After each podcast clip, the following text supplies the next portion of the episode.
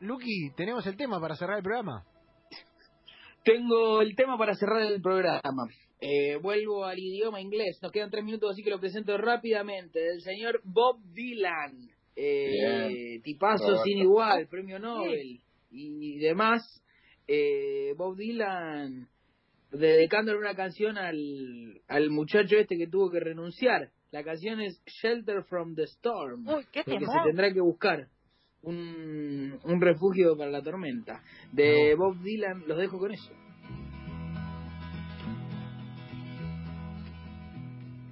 Twas in another lifetime, one of toil and blood. When blackness was a virtue, the road was full of mud. I came in from the wilderness, a creature void of form. Come in, she said, I'll give you shelter from the storm.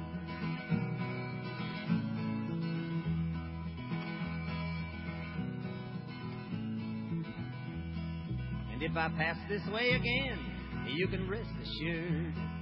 I'll always do my best for her, on that I give my word. In a world of steel-eyed death and men who are fighting to be warm. Come in, she said, I'll give ya shelter from the storm. Was spoke between us, there was a little risk involved. Everything up to that point had been left unresolved. Try imagining a place where it's always safe and warm. Come in, she said, I'll give you shelter from the storm.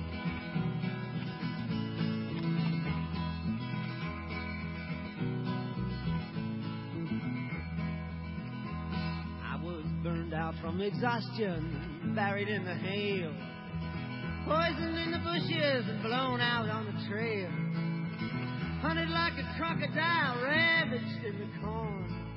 Come in, she said, I'll give you shelter from the storm.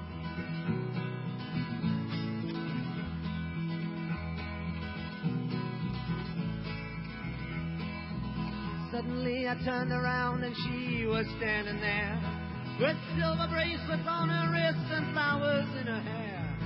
She walked up to me so gracefully and took my crown of thorns.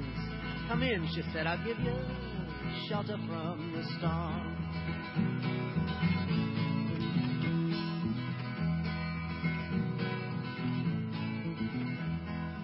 Now there's a wall between us, something that's been lost.